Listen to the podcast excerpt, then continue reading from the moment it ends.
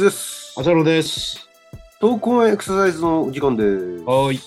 そして、 kizu の、 kizu の、つれづれ草、つれづれ草、インモーション。モーション。あ、忘れてなかったですね。久しぶりにちゃんと言えたな。自画自賛ですけどね。いやー、本当によかった。えっ、とですね、あの、今、私のコーナー、えっ、と、いろんなその人間の動きを、うん。えー重心の位置変化だとか、まあえー床反力、まあ、要するに力の作用だとかそういったところで説明できないだろうかっていうことではい。寝返りだとか起き上がりのことをあの取り上げてきましてうんここ何回か起き上がりのことをやっていましたがはい。今日はですね、うんまあ、その起き上がりのことをもう一つちょっとお話ししてみたいなと思いましてはあ、は起き上がり方って手の位置だとかもあるんですけどもあ。うん。ゆっくり起きてくるのと、まあ、早く起きてくるのとあるいは起き上がるときにゆっくりとしか起き上がれなかったり早くしか起き上がれなかったり、起き上がる時の速度動作の速度っていうのに、まあ、仕事柄目にすることもあるしスピードの要素って結構鍵を握ってるものがあるんじゃないですねまあとても興味があるところですね。そうですね。うん。で、まあ、今回そういう視点でちょっとつらつらあの調べてたらですね、まあ、うんおあつらい向きの文献がありまして、うん。あのまあ、タイトルだけで言いま言いますと、健常者における起き上がり動作の速度変化における、えー上司体幹の運動学的解析うん。ちょっと長いね。うん。そうですね、まあ、起き上がり速度を普通と速いとに分けて、うん。その時の上司体幹のその、えー動きだとかを見てるっていう、そういう研究です。2020年の理学療法科学っていうものの中に、えー載っていまして、関西医療学園専門学校理学療法学科の西森さんの方で出されてる研究だったんですけども、はい。まあ、結論で言うと、うん。普通のまあ起き上がりやすい速度と比べて、うん。遅い速度、まあ、この場合の遅い速度っていうのは、普通に起き上がってくる速度の標準偏差値、その起き上がってくる時の平平均値と標準偏差値出ますけども、その、えー、とに標準偏差値の2倍分だけ遅くしてると。何人か取った平均を取って、ええ、標準偏差の2倍の遅い速度。そうです。実際に使ってるであ人数は12名ぐらい取ってるんですけども、んデータとして取り扱ってるのは6名のデータですね。うん。6名のデータで、まあ、起き上がってくるスピードが、スタートしてこう、あの、短在、足を下ろした状態で座る位置になる短在までが2.38秒、プラスマイナス0.24秒というのが、あの、普通の、あのこの人たちの、えー標準の速度だったんですよね。まあ、ピッチャーの防御率にしたらかなりいい方ですよ 2点台ですからね。ね。似てんだよ。2点台ですから。えっ、と、で、まあ、この場合の2倍の標準偏差値 2SD だと大体0.48秒になるんで、平均値が2.38秒ですから、大体、あの3秒ぐらいになります。あ、そんなに大きな差じゃないんだね。そうですね、2.38にあの0.48を足すっていう形になる。ああ、そっかそっか。その、うん普通の速さの2倍にしてるわけじゃなくて、じゃなくて、標準偏差値に偏差の 2SD を足してるそうです。そうです。そうん。だからまあ、えっ、と、そんなに極端に遅いっていうことでもないんですけども、まあ、あの、普通よりは遅く設定した。その2種類で見てる。速い方は見てないんだ。見てないです。あの、標準、普通と、それから遅いっていう2ああ、それあれだよね。マイナス 2SD で速いのも見てみればよかったのね。つ。まあね。この場合で見ても 大きな差だろうけど。遅い方を見てます。でですね、あの結論で言うと、遅い方の方がん普通のやつよりも、起き上がる起き上がり方は決まってて、体を横にこうねじりながら肘をついて起き上がるっていう起き上がり方なんですけども。うん。まあ、これね、厳密なこと言うと、こういう起き上がりを方をしてくださいって言ったんじゃなくて、普通にあの起きてくださいって言ったときに、この起き上がり方を人たち人たちをピックアップしてるんですよ。ああ、逆にそういう人を揃えたってこと。そうそう。だから本当は最初12名で取ってるんですけども、そういう起き上がり方をしたのが6名だったんで。その残り6名どんな置き方したかも興味あるけどね。まあ、いろいろと、あの、容易に想像つくのはまっすぐ起きてくる。そうだろうね。まあ、健常者の若い男性なんで。肘もつかずにね。ええまあ、あのー体を回旋するパターンの起き上がりをした6名で見てるんですが、遅い方の起き上がりをしたものはですね、普通と比べると、肘をついた側の、まあ、この場合右肘ですけども、うん。右肘をついた側の肩、この内旋角度、肩の内旋角度が遅い方がより大きくなってたと。うん。簡単に言うと、より大きく体をねじっていって、その右肘側の方に体を回していったということだとは思うんですよね。うん。ゆっくりを、まあ、極端なゆっくりじゃないんですけども、まあ、そうだねゆっくり、うん、1秒も差ないからね。そうですよね。ゆっくり起きた側の方は、そういうふうに肩の内旋角度が普通よりはより大きくなり、まあ、より体を肘側の方に、支えてる肘側の方に向けているっていうことになります。うん。あの結論はもうそのぐらいの結論だったんですようん。うん、この場合あの、体を支える肘とあの体側とで、まあ、そこは肘基底面になると思うんですけども、起き上がってくる。うん。まあ、その肘基底面の中にゆっくりと動く方が起き上がる方がより重心値を落としていくっていうことにはなるんだと思うんですよね。うん。でまあ普通に起きる方はそこまでの要するに肩の内旋角度にならない簡単に言うとそこまで体を回さずにあの起き上がっていくと単在になっていくということなんでよりはっきりとその肘基底面内に重心を落とさないうちに起きていってるのかなっていう感じもしますね。うん。うん。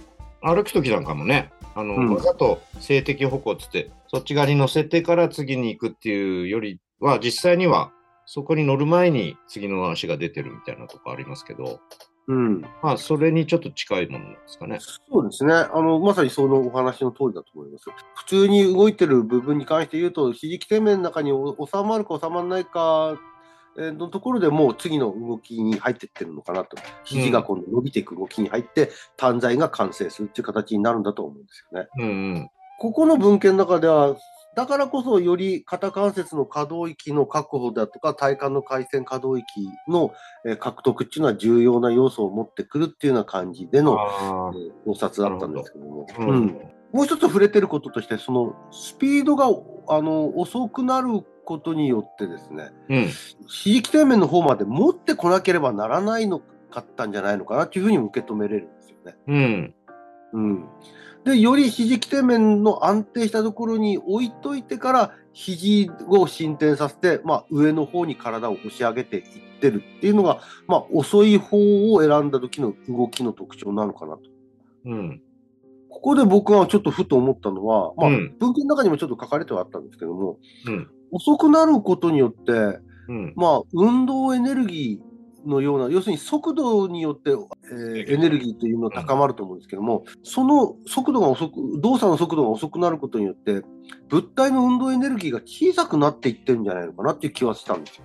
うん。だから、まあ、簡単に言うと、その、あの、例え話で言うと、うん。ボールをより高いところにあの上げようとすればどうするかというと、より速く、速いボールを投げることが必要になりますよ。うん。あのそれは何どういうふうに説明できるかというと、運動エネルギーを高くして、その運動エネルギーがゼロになったときにいあの最大の位置エネルギーになると。だから。そこは、えー、と高いところまでボールが行くっていうことになり2ます。分の 1MV 事乗イコール MGH ですか。そうですね。うんだから速度が遅くなれば当然位置エネルギーは小さくなるだろうと。運動エネルギーが小さくなれば、うんうん。あの運動エネルギーから位置エネルギーに変換された時のその、えー位置エネルギーもまた小さくなると。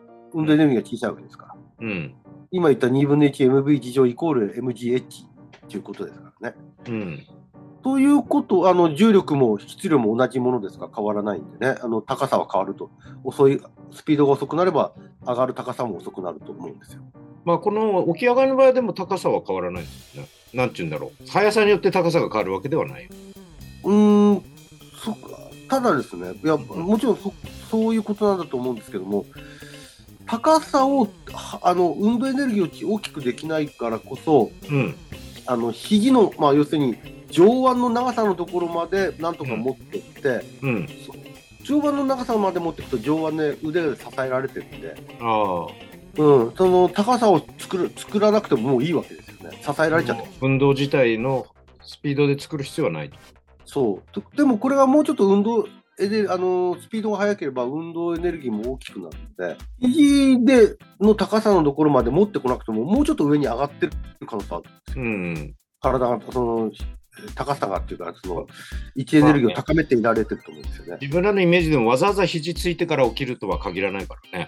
もう肘が伸びてる時には、もうちょっとこう体が上に上がってってるイメージある、うんうん起き上がる時って。うん。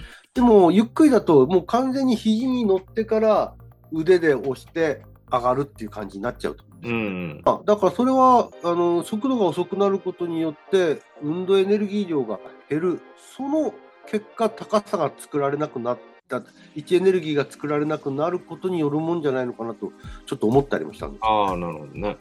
うん、うん。でここでふと思ったのがうん。自分たちが普段目にする、えー高齢者だとか患者さんの中に、やっぱり起きてこれない人たちの中で、うん。最初からその動きが遅い人たちがいるんですよ。うん。でその動きが遅い人たちって体を回しながら起きてくるにしてもその運動エネルギーを作ってこれない人たちなんじゃないのかなとうん。早く動けないっていう。そうだから肘のこの上腕のあのお肘をついたところで体を支えるあの高さにまでも持ってこれない人たちなんじゃないかうん。うんまあ、もちろんそれは体幹筋力って言ってしまえばそうまでなそれまでなんですけども、そうじゃなくその動こうとする動いてる時の物体のスピードそのものが遅くてうん。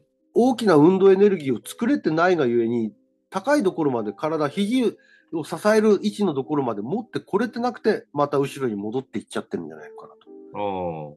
いう印象があなんかあるんですね。口でなかなか説明するのはちょっと難しい話なんでうんうん。起き上がりの、縦まですら持っていけないと。そうそうそう、そのうん運動エネルギー量が小さすぎて、うんあの肘を立てるっていうことは、その分だけ高くなっていかなきゃいけない。うんうんうん。この初動の部分がもうすでに発揮できてないっていう。そう、それは当然、それを作ってるのは体幹筋だとかっていうことなんでしょうけども、うん。その体幹筋のいわゆる筋のパワーだと思うんですけども、うん。その筋のパワーによって作られたその上半身という物体の運動量運動量や運動エネルギー自体が小さくなっちゃってるんじゃないかなと思います。まあ、体の硬さも関係あるよね。そうですね。それに対する方がやっぱりより力いるはずだから。抵抗になれば逆方向に多分力が働いちゃうと思う。うん。柔らかければ、み小さい力でもね、こう少しくれるかもしれない。まあ、あるいはその、あの抵抗という言い方をしましたけども、あのうん回転の、えーしづらさっていうんですか完成モーメントっていう、えそういった概念なのかもしれません。えうん。完成モーメントがやっぱり大きくなるとそれだけ回りづらくはなると思うんですよ。その分遅くはなるね。うん、上半身という物体の運動エネルギーの小ささ、それを運動エネルギーを高められないえパワーの小ささ、うん。そあるいはそれをた高めようとしても動きのを悪くしてしまうその、えー完成モーメントの大きさ、うん。こういったものが回転運動に影響を与えてるんじゃないかという印象を受けてるんですよね。なるほだからその速度の要素っていうのはもっと動きの中の速度の要素っていうのはもっと重要に見てっていいんじゃない？ど。そうですね。うちら前にね、立ち上がりの速度をこう変えてみて、うん立ち上がり方が違ってくるっていうのを見たと思うんですけども、これ起き上がりでもまたもうちょっとこう、詳しく見てみても面白いかもしれないそうですね。ですよね。ちょっとその速度、物体の運動エネルギー、そしてあのその運動エネルギーを作り出すための筋のパワー、こういった視点でいろいろといろんな動きをもう一回見てみても面白いと思います、うん。うん。なるほど。ということです。はい。ちょっと難しい話になりましたけど。うん。またちょっとね、この話は少し噛み砕いて話していきたいですね。はい。お願いします。はい。